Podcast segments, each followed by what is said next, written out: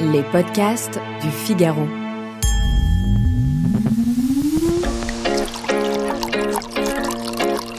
Au goulot Au goulot. Le podcast à boire et à écouter, présenté par Alicia Doré, responsable éditoriale du Figaro Vent.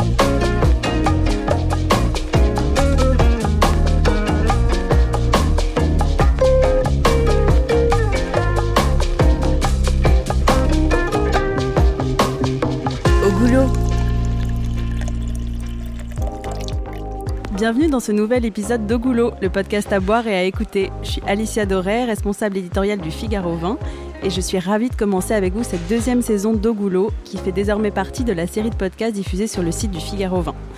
Donc aujourd'hui, notre invité est l'écrivain, critique littéraire et réalisateur Frédéric Becbédé, et on va parler de ces vins capables de réconcilier plusieurs générations. Bonsoir Frédéric. Bonsoir et merci pour votre devise. Métro, goulot, dodo. Exactement.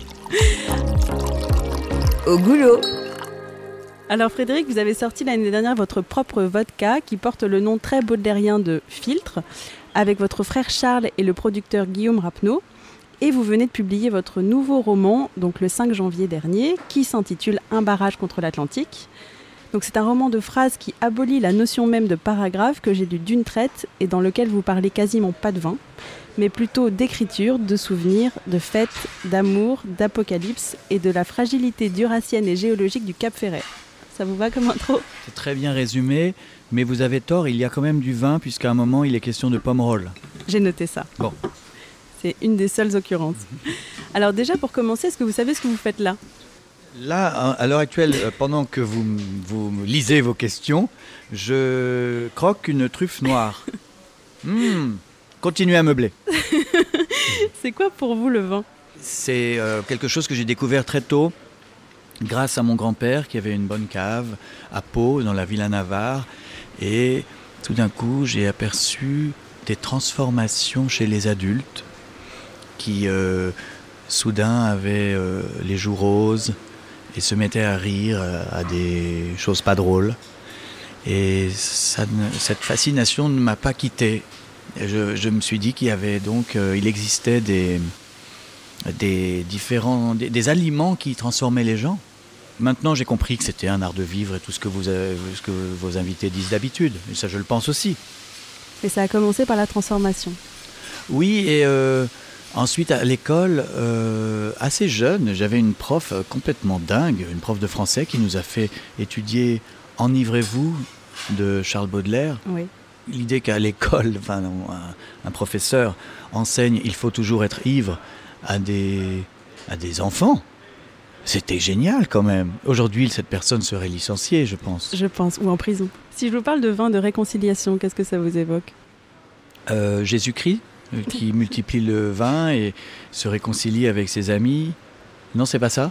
Alors moi ce que j'entends par vin de réconciliation, c'est ces vins euh, qui sont capables, enfin qu'on peut boire avec ses grands-parents, euh, qui ont bu que du vin conventionnel, avec ses parents qui se sont mis au vin bio et euh, avec euh, alors ses frères Avec et sœurs ou ses comme enfants. Exactement. D'accord, oui, oui. Mais qui ont changé. Oui. Donc dans votre livre, vous parlez justement des trois générations, donc les boomers, la génération X et les millennials. Est-ce que vous pensez qu'aujourd'hui ils peuvent boire la même chose?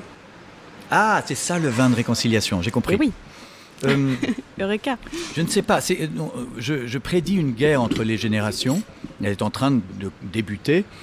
Et euh, non, on- quand on fait la guerre, euh, je me méfierais, moi personnellement. Je pense qu'il faut se méfier de ce que nos enfants vont nous faire boire. Ce sera plutôt du poison pour nous éliminer. Probablement. Mais des vins qui permettent de se rassembler entre générations, je dirais, moi, quand même, plutôt des classiques. Oui. Je, je- je conseillerais plutôt des classiques, c'est-à-dire, je sais pas, une côte rôtie de chez Gigal ou, une, euh, ou un morgon. Là, je vois la- le, le morgon très, très. Enfin, qu'on voit partout maintenant, mais qui est délicieux. Comment, c'est qui C'est quoi? Le morgon de la pierre. D'accord, voilà. ça le va venir. Mais c'est vrai que euh, je, je pense que l'avantage de ces vins-là, c'est qu'ils sont pas des Bourgognes, pas des, hum, pas des Bordeaux, donc on, on sort de- du débat, il n'y a plus de discussion, ça rassemble. Ça rassemble au sens où c'est euh, à la fois euh, du tanin et du fruit, c'est bien ça? Exactement. Vous voyez que j'arrive à parler, je m'étonne moi-même. Hein. Absolument. Mais vous dites dans votre livre que les boomers ont été libérés, la génération X endommagée et que les millennials sont la génération pigeon. Et moi, je pense qu'en matière de vin, ce serait presque l'inverse, parce que justement, nos grands-parents ont été des pigeons de la viticulture chimique. La génération X est en train de s'en libérer en découvrant les vins bio, etc. Et on, peut espérer que nos enfants, ou en tout cas les millennials, boiront beaucoup mieux que, nous, ou en tout cas beaucoup plus sains. Oui, vous parlez du vin et moi je parlais d'autre chose. C'est pour ça, je, je, parlais plutôt de, de la liberté. Il y avait plus de liberté du temps des boomers moins euh, du temps de la génération X et plus du tout maintenant. Et je trouve que le vin, dans le vin, le rapport est presque inverse. Oui, inverse peut-être, mais parce que étant partisane, partisane des vins bio, euh, vous voyez le, bio comme un progrès. Alors qu'on peut en débattre. Euh, c'est-à-dire que si vous êtes en train de comparer un château Pétrus et, un vin qui a un goût de cuir ou de sel de cheval, est-ce vraiment un progrès?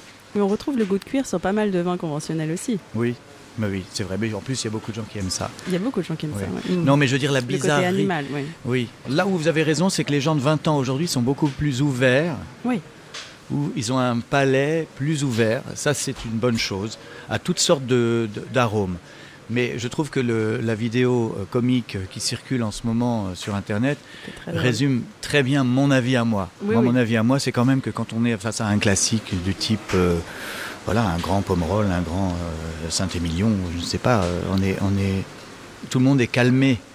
Et les, les ardeurs des, des défenseurs du vin punk je l'ai vérifié en plus, parce que j'ai fait des dégustations à l'aveugle en, apportant des, bouteilles très anciennes, très de vieux vins de Bordeaux, de grands crus.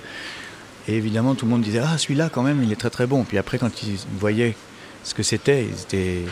Eh ben, ils disaient Oui, bon, bah oui, d'accord, oui, bah, bien sûr, d'accord. Tu, nous proposes ça, évidemment. Bah, justement, là, ce qu'on va essayer de, voir ensemble, c'est, euh, ce sont des vins qui sont vinifiés de, façon extrêmement euh, vertueuse, donc euh, bio, biodynamie euh, et, sans intrants chimiques, mhm. et qui, à mon sens, alors on va, on, va déguster trois cuvées, donc euh, les trois sont, sont, très différentes, mais qui, à mon sens, sont, sont de, de, grands vins, en tout cas peuvent être de, de grands vins. Donc il ne s'agit pas de tirer à bout portant sur les vins conventionnels, mais de, voir qu'il est possible, avec une viticulture saine, d'avoir des vins justement qui, qui, peuvent plaire à des gens qui ont un palais beaucoup plus formaté. D'accord. Bon, bah, ça, j'en suis très heureux parce que euh, j'ai souvent ce dialogue avec Sébastien Lapac, qui est aussi, eh oui, que je connais. qui est aussi un grand partisan de, de, la, de la biologie. Et je dois dire que moi-même, en, tant que distillateur de vodka bio, mm. je suis aussi euh, dans votre camp.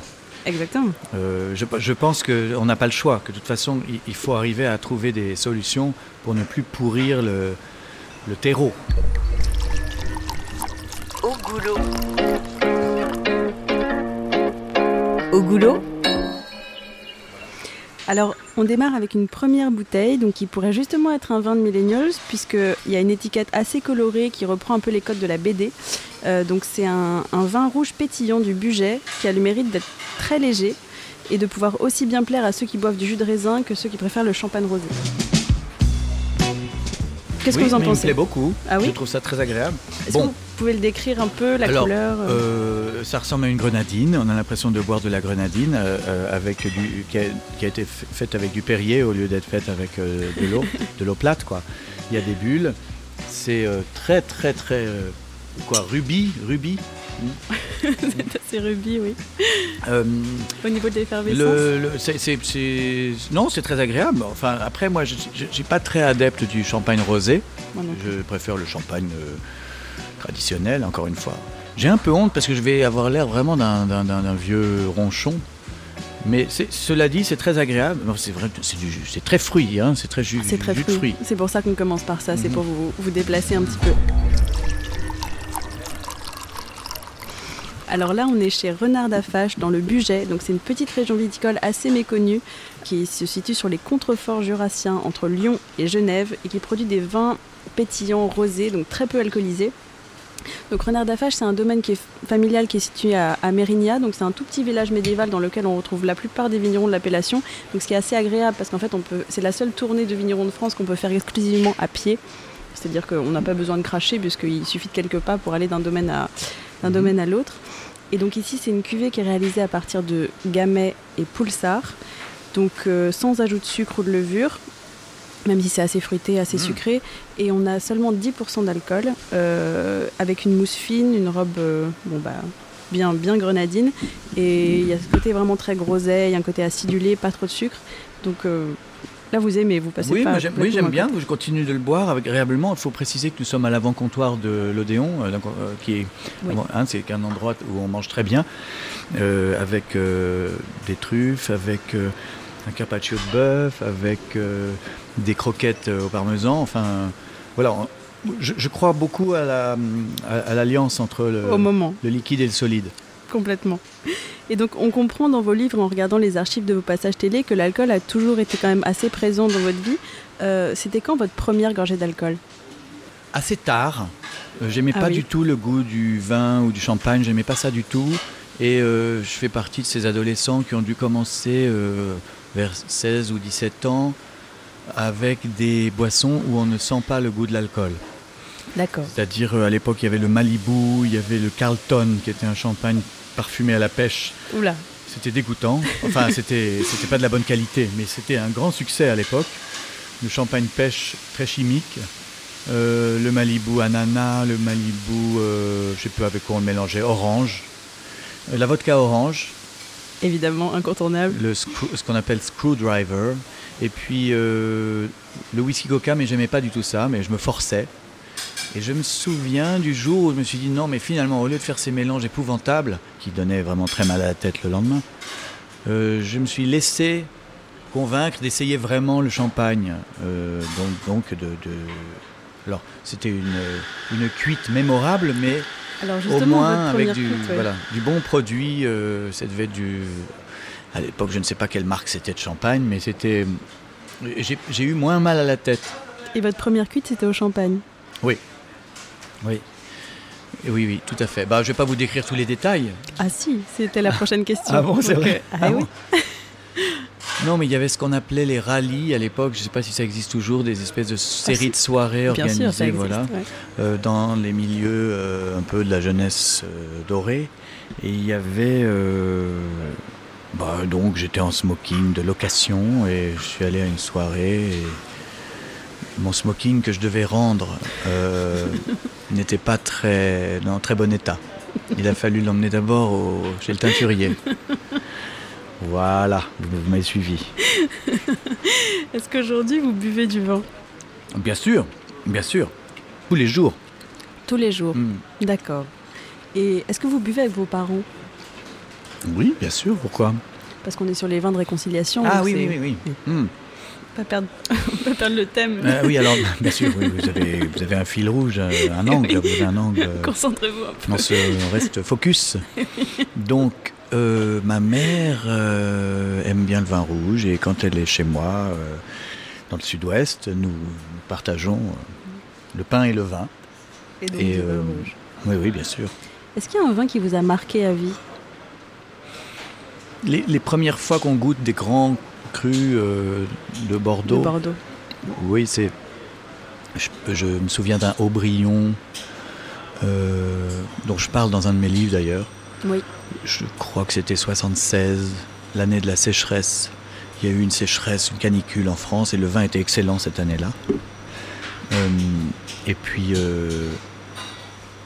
bah, tout d'un coup, j'ai compris pourquoi les gens parlaient autant des vins. Quoi. Auparavant, je pensais que le vin était une donnée, comme le vin rouge, comme le, par exemple, je sais pas, le carrelage. le, vous voyez, euh, tiens, cette maison est en bois, le bois. Le bois est une matière, le vin rouge. Mais en fait, non, j'ai compris qu'il y avait des vins euh, différents qui vous emmènent, qui vous font voir des, paysages. Il y a presque une dimension mystique dans le vin. Bah, là, en buvant ce, ce Aubryon, euh, D'abord, il y avait un cérémonial. C'était dans un restaurant. Ça m'avait coûté très très cher. J'essayais de séduire euh, celle qui est devenue ma première épouse. Donc je voulais absolument l'impressionner. Le sommelier qui conseille, euh, et, et on, on sert le vin d'une certaine manière, dans une carafe. Enfin, il y a tout, tout, tout ça valorisait le vin, quoi. Évidemment. Et ensuite, euh, dans des verres immenses, d'un un verre qui fait un litre. et, euh, et, C'était la carafe, du coup. et puis d'un coup, la, la- il, y a, il s'est passé quelque chose. euh, j'ai vu que j'ai vu des images dans ma tête. Vraiment, j'avais l'impression d'être euh, d'être à l'endroit peut-être où ce vin a été cultivé, de- d'imaginer des, des chevaux qui gambadent dans le Médoc. Magnifique. On a envie de boire ce vin. Oui, oui. Et en fait, c'est tout- c'est- là où j'ai compris que c'est la tradition et la culture et l'histoire du vin qui, qui, qui fondent mon pays. Et donc, je, me suis senti français. Il y a quelque chose d'assez émouvant même dans ces vins assez anciens. Quand on l'ouvre, on se dit qu'il y a un petit peu d'air qui sort, qui est du, de l'air de 76 ou de Oui. l'air de 21 ou de l'air de... Oui, c'est le passé qui nous, qui nous saute euh, aux papilles. On vrai. boit, on boit de l'histoire. C'est vrai. Oui, c'est beau. Et donc ça, ben, c'est vrai que ça ne m'a plus quitté. C'est pour ça que je vous dis, je suis compliqué à convaincre de boire des vins un peu plus instantanés. Oui, alors là, typiquement, là, le, vin sur lequel on est, c'est un vin qui se boit assez jeune, mais en même temps, je trouve que c'est un, un bon, euh, un bon moyen de, de découvrir déjà cette région du budget qui est finalement assez, assez méconnue. Et en plus, euh, c'est toujours, avec ce domaine-là, c'est toujours assez vif, assez régulier, assez. euh, Oui, oui, mais il est très, non, mais il est très agréable. C'est clairement. Mais euh, si tu veux frimer. Oui. Ah non, bon, après, je ne sais pas. non ce des- vin ne mène pas au mariage. C'est idiot, c'est idiot ce que je dis. D'ailleurs, euh, à l'époque, euh, un Aubryon 76, je- c'est- c'était, euh, j'ai dû boire ce vin dix ans après. C'était pas, c'était pas maintenant. Mm, mm, mm. Donc c'était pas non plus un vin si vieux que ça. Vous comprenez ce que je dis? Je vois tout à fait, oui. mais je n'étais pas née. Je n'étais Non. pas née. Non, non, mais je mais, sais. mais je vois très bien. Au goulot. Au goulot. Donc on va passer au rouge avec une cuvée qu'on ne présente plus puisque le- vous la connaissiez déjà. Donc c'est un Morgon du Beaujolais de Marcel Lapierre. Donc que tous les amateurs de vin nature ont sans doute déjà goûté.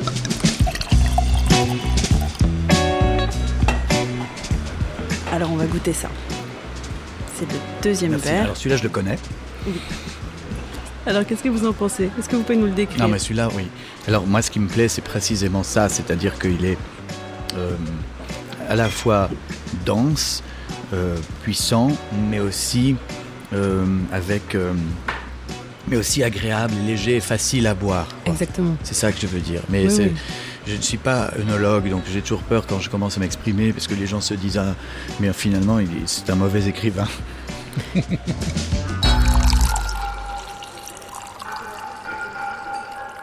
Il y a toujours un côté intimidant quand on doit commenter un vin, alors qu'en fait, il faut, il faut dire les choses très simplement, je pense. Et effectivement, il y a un côté très dense et en même temps euh, léger qui, je pense, est dû Facile à boire, facile. Euh, c'est pas un vin euh, intimidant ou, Du tout. ou, ou- ou- ou trop euh, rock comme tout ce que vous défendez.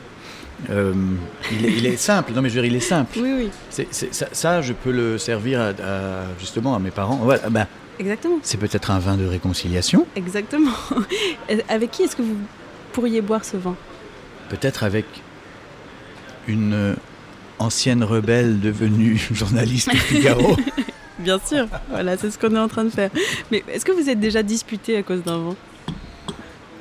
Ah, ce qui arrive parfois, c'est euh, le type qui dit Ah, mais il est bouchonné alors qu'il l'est pas.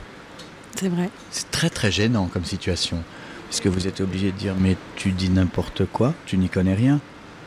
Euh, ce vin est très bon, il n'est pas du tout bouchonné, et tu essayes de faire le malin devant tout le monde alors que tu connais rien. Connard C'est vrai qu'en matière de vin bouchonné, il y a toujours plusieurs équipes autour de la table. Il y a ceux qui vont pas oser dire Oui. quelque chose, ceux qui vont plus ou moins le, le suggérer.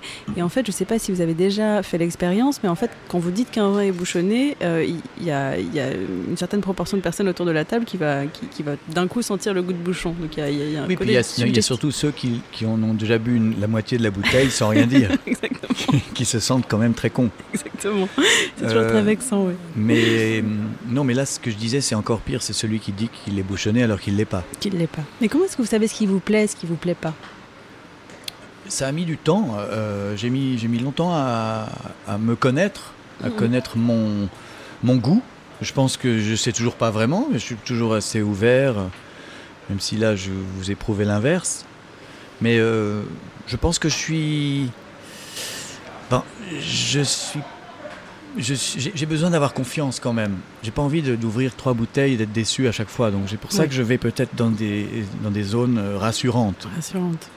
comme Ah, le Bordelais ou la Bourgogne. Ou la Bourgogne. J'ai eu la chance récemment de recevoir le prix de la Paulée de Meursault.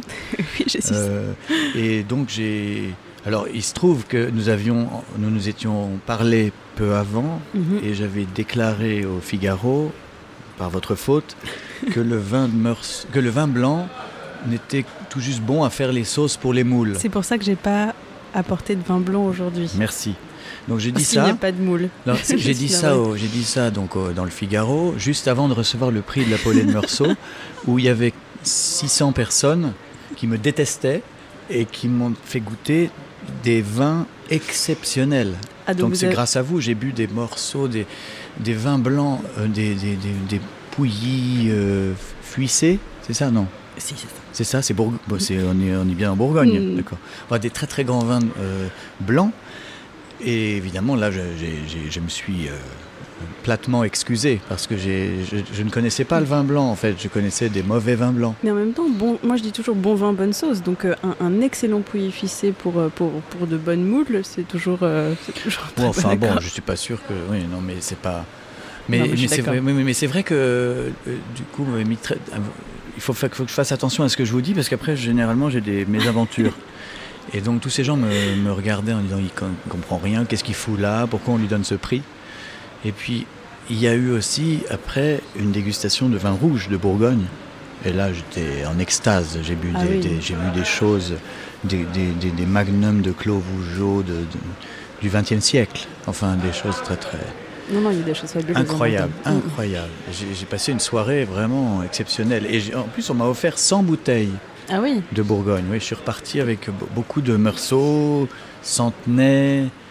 Et donc, euh, dans ce prix, la Paulée de Meursault, c'est Jean-François et Odile Mestre Michelot. Euh, vous connaissez, vous connaissez. Ils font, ils font euh, un Meursault exceptionnel. fabuleux. Ils m'ont donné 100 bouteilles. Et d'habitude, le, le lauréat ne les boit pas le soir même. Moi, je croyais qu'il fallait les boire le soir même. ça a été ça le, le problème. C'est là que les, les ennuis ont commencé, en fait. Là, on est chez Marcel Lapierre, donc dans le Beaujolais. Marcel Lapierre qui est quand même un des grands précurseurs du vin nature. Donc aujourd'hui, il a, enfin, il a disparu en, en 2009. Donc euh, aujourd'hui, c'est euh, donc Camille et Mathieu qui ont repris, euh, repris le, le domaine. Euh, donc c'est des vignes qui sont cultivées en bio depuis 81. Donc ça remonte quand même à, à pas mal de temps.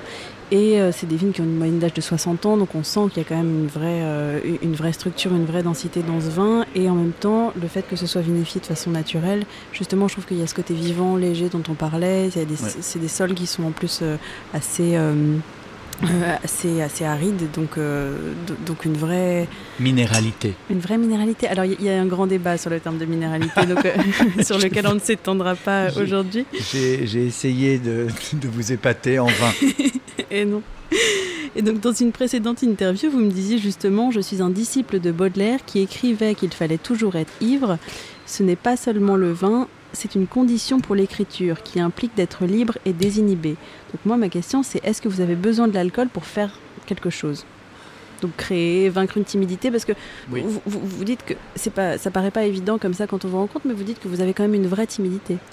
Oui, le vin euh, et tout ce qui peut désinhiber devant l'écriture est, est- est recommandé. Euh, il faut arriver à oser se mesurer à, à l'histoire de la littérature. C'est pas rien. C'est quelque chose de, de très prétentieux en fait d'écrire. Donc parfois un verre de vin, je dirais même que c'est conseillé. C'est même euh, mieux que de boire de la vodka ou du whisky qui sont trop forts, qui vont vous donner trop confiance.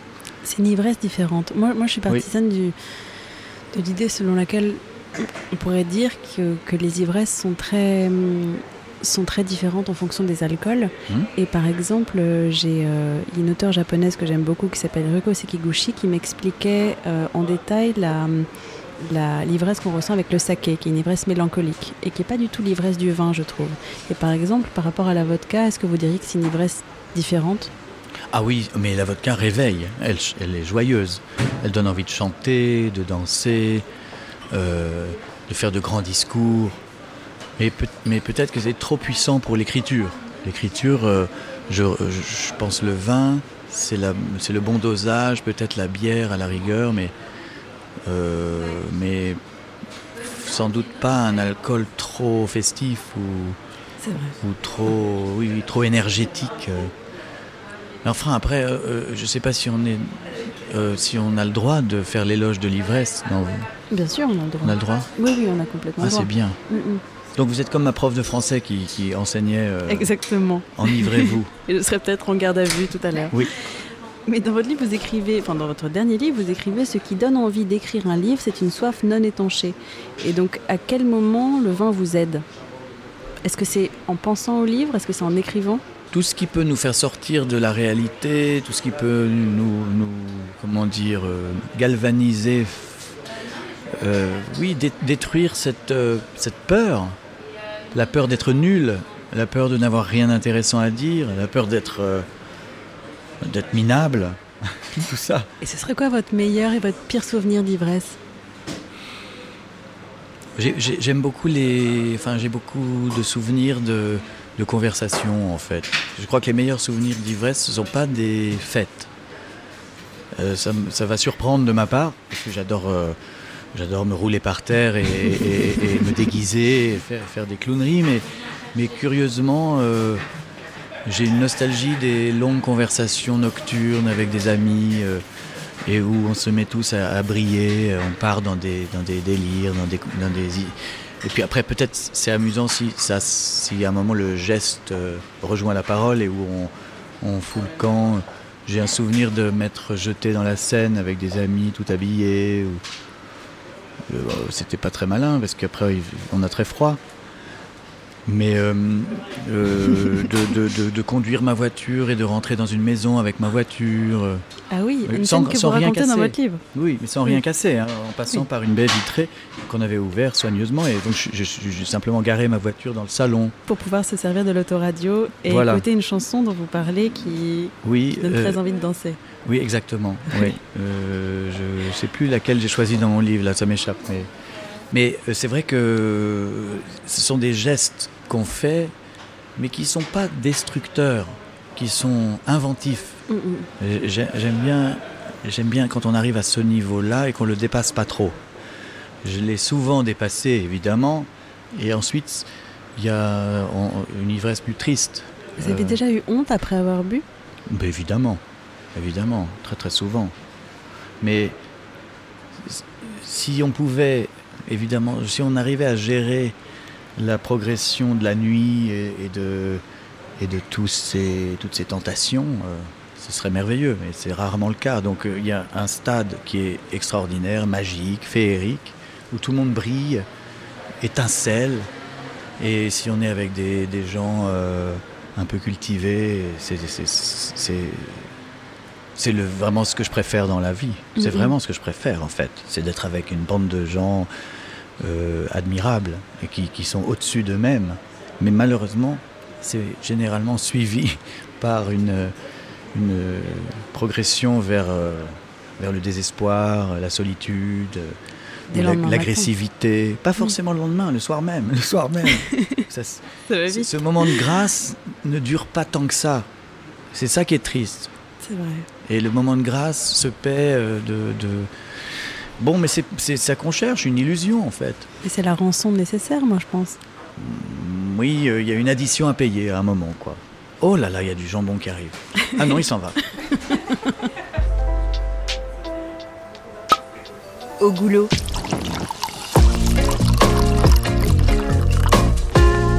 Au goulot. C'est le moment d'ouvrir notre troisième bouteille. Oh là là.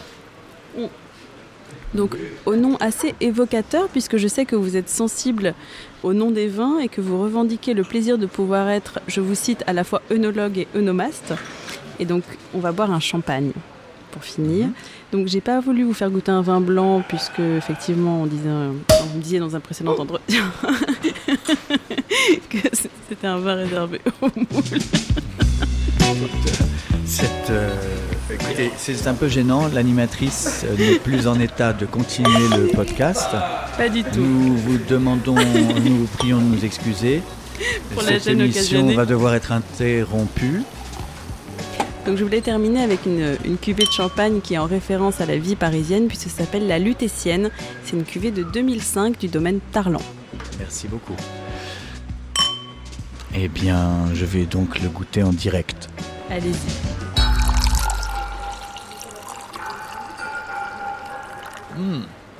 Ma foi, N'est-ce intéressant.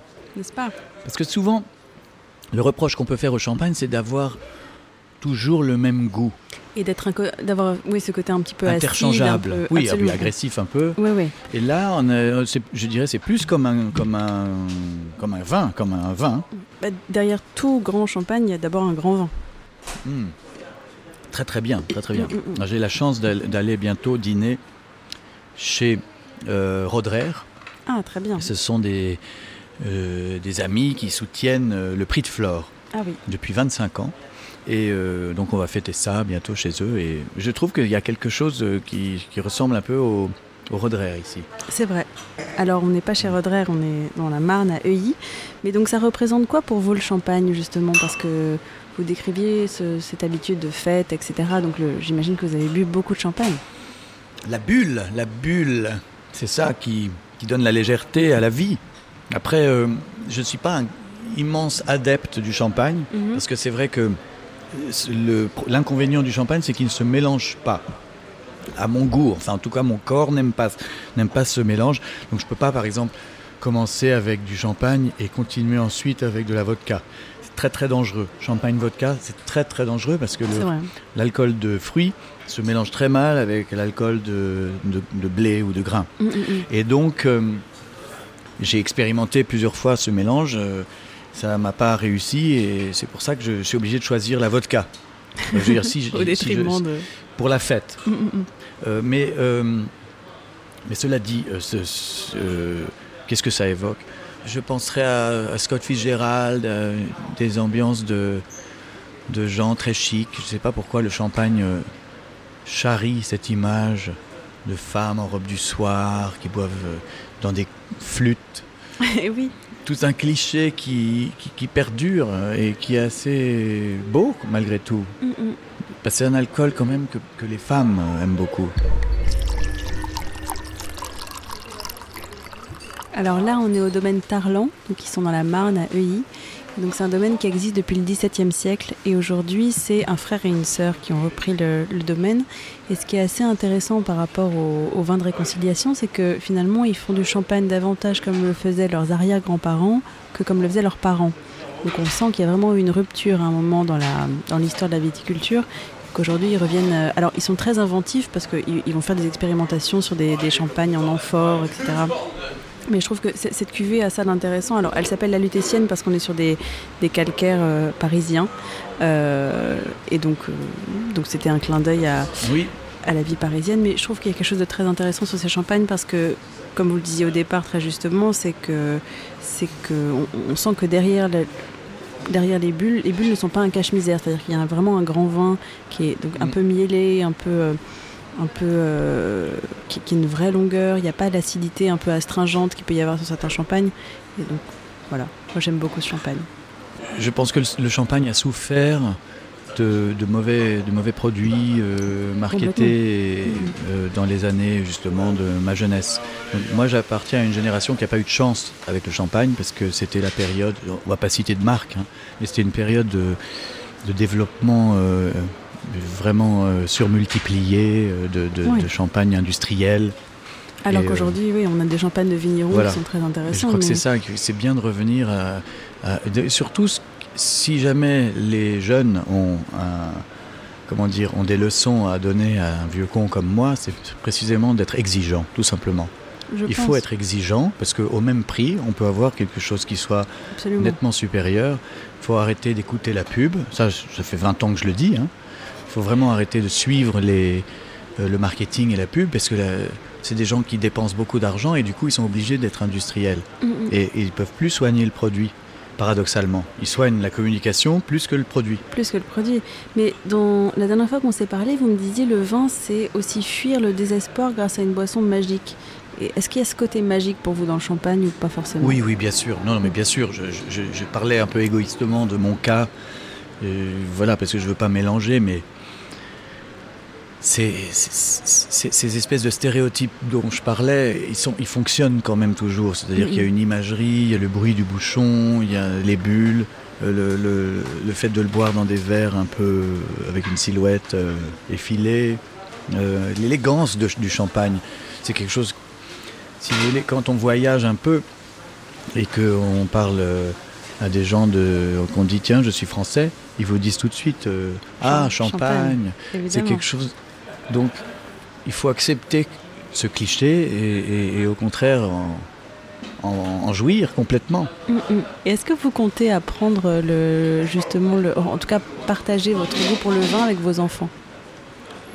Ils sont encore ah, très jeunes. Oui, ma fille est née à 22 ans. Euh, ça commence. Oui, oui, c'est vrai. Et d'ailleurs, euh, pour euh, ses 18 ans, nous avons ouvert quelques bouteilles de son année de naissance, donc 1999. Est-ce que c'est une bonne année Je ne sais pas. Non Vous avez l'air. Ça dépend dans quelle région Non, non, ça dépend dans quelle région. C'était des Bordeaux, des grands Bordeaux. Et, euh, et donc on a. Mais euh, je voyais qu'elle était. Euh, elle appréciait. Elle appréciait. en fait, je pense qu'on reconnaît quand un vin est bon. C'est difficile de reconnaître quand il est mauvais. Ça demande plus de culture. Mm, mm. On peut boire beaucoup pendant des années des vins pas terribles, je veux dire. Mais en revanche, quand un vin est vraiment grand, euh, tout de suite on voit la différence. C'est ce que j'essayais de dire tout à l'heure, maladroitement. Au goulot. Au goulot donc là, normalement, ça devrait être la bouteille de l'invité, mais vu que vous êtes venu en avion, vous n'aviez pas de bouteille. Mais on, a une, bouteille de brouillis ouverte. Ah, oui. Est-ce que ça vous... Eh oui, ça me tente, bien sûr que... Donc ça pourrait être la bouteille que vous allez présenter, donc vous allez me dire ce que vous en pensez. Euh, je vous ai apporté une bouteille de Brouilly 2019, euh, tout à fait euh, vraiment. On est dans le casual, casual. Hein. On est entre amis, on se complique pas la vie. L'avantage avec le Brouilly, c'est qu'on est au centre de, de, tout, quoi. Il n'y a ah plus. Vous voyez, c'est pas de droite ou de gauche, quoi. C'est un peu pourri. C'est le Brouilly de Descombes, de Monsieur Descombes, mis en bouteille à la propriété, à Vermont, bien sûr. Et donc, euh, ben, on va le goûter. Je pense que ça va vous étonner parce que quand on s'était déjà parlé, j'avais fait l'éloge des grands crus classiques, euh, Cheval Blanc, euh, Château Latour. Mais là, je viens avec un brouillis parce que je suis un homme euh, simple, je suis un homme du peuple. Merci beaucoup pour ce bruit. Je vous en prie. Moi qui m'attendais justement à. Oui, bah vous êtes déçu. Petite pointe de déception. Non, c'est vrai que le brouillé a longtemps eu une très mauvaise image. Hein. Oui. Un type qui, vous invite à dîner au resto et qui dit au serveur euh, une bouteille de brouillis, vous avez tendance à vous dire bah, il se fout du monde quoi. Et, c'est vrai que souvent c'était pas bon. Justement. Et vous allez voir que là, vous allez être agréablement surprise. Vous allez voir. Bah attendez, goûtons.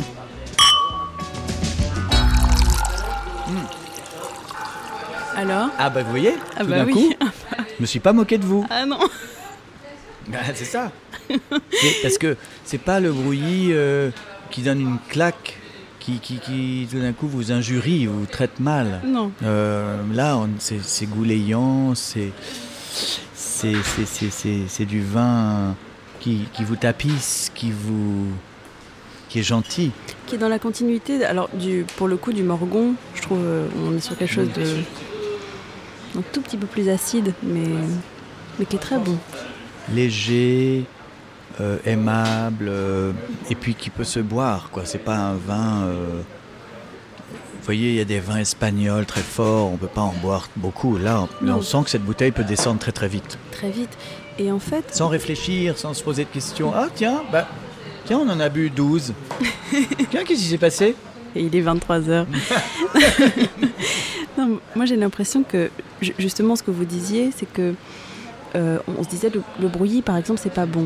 Et eh ben je trouve que le, la mouvance des vins nature permet euh, aussi de réhabiliter bah, De réhabiliter certaines appellations, justement, parce que on, rattache un vin davantage à un moment plutôt qu'à une appellation, plutôt qu'à quelque chose de très, de très, de très normé. Et, c'est ça l'avantage, c'est que finalement, ce brouillon, on est très content de le boire. Non, mais il, celui-là a une qualité, c'est qu'il est un peu comme la République en marche. Il est en même temps. Vous voyez, c'est le vin du en même temps. Ah. Il peut se boire avec euh, un dessert, mais ça pourrait aussi être avec euh, du poisson. Ça irait très bien avec de la viande, ça irait avec du pâté, ça irait avec, euh, avec tout, avec, même presque avec du caviar. Ça passe partout. Le brouillis s'adapte, il s'adapte. C'est le vin caméléon, c'est Zélig. c'est Zélig ce brouillis. C'est Zélig, effectivement. Et vous savez qu'en plus, Emmanuel Macron a été élu personnalité de l'année 2022 par la Revue des vins de France. Ah tiens. Mm donc ça veut dire qu'il pense qu'il va être réélu. Il mise un peu sur ça, oui. En tout cas, réélu ou pas, apparemment les politiques, enfin en tout cas lui, boit midi et soir. Emmanuel Macron Ah bon? Et un petit whisky de temps en temps, m'a-t-on dit, de source. Euh, ah, ça, me le rend, ça me le rend sympathique parce que Sarkozy buvait rien du tout. Exactement. Et, Chirac buvait de la bière, de la bière mexicaine, oui. la Corona. Mm, mm. Et donc, euh, ça me le rend sympathique tout d'un coup, tiens. N'est-ce pas? Vous êtes en train de militer là Pas du tout. Au goulot. Au goulot. On va continuer avec mon conseil du jour donc qui n'est pas forcément en lien avec le thème du jour, quoique, puisqu'il s'agit d'un livre qui parle justement de vin et d'écriture et qui s'appelle Se noyer dans l'alcool, donc qui n'est pas un, livre de, développement personnel. Quand je l'ouvre dans le métro, les gens sont, sont estomaqués de pourquoi, me voir. Pourquoi ce conseil à moi particulièrement? Est-ce que c'est vraiment. Vous vous êtes dit, tiens, j'ai invité Frédéric, je vais lui conseiller Se noyer dans l'alcool? Non, absolument pas. Alors je vais vous expliquer un petit peu ce. Alors Se noyer dans l'alcool, c'est un livre d'Alexandre Lacroix euh, qui décrit la façon dont les écrivains ont construit leur œuvre euh, avec, dans ou sans l'alcool, de Marguerite Duras à Antoine Blondin, en passant bien évidemment par Charles Baudelaire. Et donc il essaie de montrer comment le statut d'écrivain ivre est passé de romantique à complètement ringard. Donc c'est publié euh, en poche aux éditions J'ai lu. C'est assez court et assez passionnant parce qu'en fait il décrit vraiment cette bascule qui a eu lieu entre donc toute une époque où le, voilà, le, boire était, euh, était valorisé, était complètement valorisé, alors qu'aujourd'hui, c'est vrai? On est dans une époque beaucoup plus hygiéniste par rapport à la littérature. c'est vrai qu'il y a moins. Euh, euh, je pense que les, prestations télévisées de Charles Bukowski ou Serge Gainsbourg seraient mal vues aujourd'hui. Je pense que vous avez raison. D'ailleurs, récemment, il y a eu, je ne sais plus qui, qui était un peu bourré à l'antenne et il y a eu un, mauvais buzz. Oui, c'était, je crois, c'était mon ami Pierre Palmade, je crois. Et, euh, moi, j'ai fait beaucoup de prestations euh, audiovisuelles complètement torchées. Bah, chez, et c'était Oui, et à l'époque, c'était cool. C'était encore cool. Aujourd'hui, je sais pas. Je le fais plus. Oui, en fait, ce qui est assez, euh, ce qui est assez significatif. Alors, c'est une époque où moi, je, je regardais pas forcément ça de façon analytique, mais en tout cas sur les, sur les plateaux d'Ardisson, il y a eu toute cette période un petit peu où, on vous servait effectivement de la vodka directement de votre verre, et quand vous demandiez de l'eau, on vous servait de la vodka. Euh, c'était une autre époque. Aujourd'hui, il y a un côté très... Oui, euh, sanitaire. Très, oui, oui. On vit dans un monde sanitaire. On, est, on, il y a eu ce que je crois c'est Jérémy Pelletier qui appelle ça un basculement anthropologique dans son essai La fête est finie. Euh, c'est-à-dire qu'on demande au pouvoir de nous protéger, euh, de protéger notre santé, notre sécurité. Et donc, on demande au gouvernement de nous materner. à partir de là, c'est la, oui, c'est un peu la mort de la fête, la mort de la liberté. C'est très grave. On ressent vraiment ça dans votre livre. Alors peut-être une forme de nostalgie aussi d'une époque euh, qui est, qui révolue. Euh, oui, mais paradoxalement, je suis à la fois nostalgique de mon enfance euh, comme un paradis perdu, bien sûr, et en même temps, je ne passe pas sous silence les excès de cette époque qui m'ont fait souffrir. Donc il y, a les deux. Il y a de la nostalgie, il y a aussi une tentative de victimisation. Mais c'est vrai que j'ai, on a, on a, les enfants des années 70 ont, ont, à la fois assisté à une libération de leurs parents et pas forcément la leur. Euh, paradoxalement, on était, on était prisonnier d'avoir des parents libres. Bref, c'est le sujet du livre. C'est un livre assez paradoxal. J'idolâtre cette période mais, mais c'est une période douloureuse. Si vous deviez reboire un des vins qu'on a bu, ce serait lequel de mémoire, parce que je. Oui, oui, oui, bien sûr. On a bu un, on a bu un truc rouge, rouge clair. On a, bu une euh, grenadine. Voilà, la grenadine rouge clair. On a bu un morgon. On a bu le, vin blanc, le champagne. le champagne, le morgon. Mais écoutez, je vais vous dire, franchement, c'est pas pour euh, me vanter, mais celui que j'ai apporté, le, brouillis. moi, aussi. Parce que je pense qu'il faut rester sur cette note de simplicité. Euh, sans prétention. Bien sûr. Euh, voilà, on pourra peut-être monter en puissance après. Euh, on ne sait pas où, va nous, jusqu'où ça ira. Peut-être qu'il y aura, il y aura de la tequila à un moment qui va intervenir, on ne sait pas. Mais pour l'instant, ce brouillis, il est très très propre, très humble. Donc avant de se quitter, je rappelle la carte des vins de cet épisode. On a bu le Cerdon du domaine Renard d'Afache, le Morgon de Marcel Lapierre et la cuvée de champagne La Lutétienne 2005 du domaine Tarlan. Et enfin la cuvée de notre invité, donc, euh, qui était euh, un, brouillis du domaine Décombes. On remercie les vignerons Yves Canbord et Corto, donc au service, pour leur accueil et leurs conseils et toute l'équipe de Make Some Noise pour la production et Frédéric Becbédé d'avoir bu des coups avec nous. À bientôt pour le prochain épisode de Goulot. Merci. Au Goulot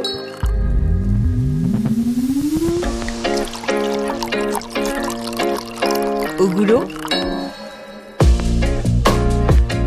Au Goulot Retrouvez tous les épisodes du podcast à boire et à écouter présenté par Alicia Doré, responsable éditoriale du Figaro 20, en ligne sur toutes les plateformes.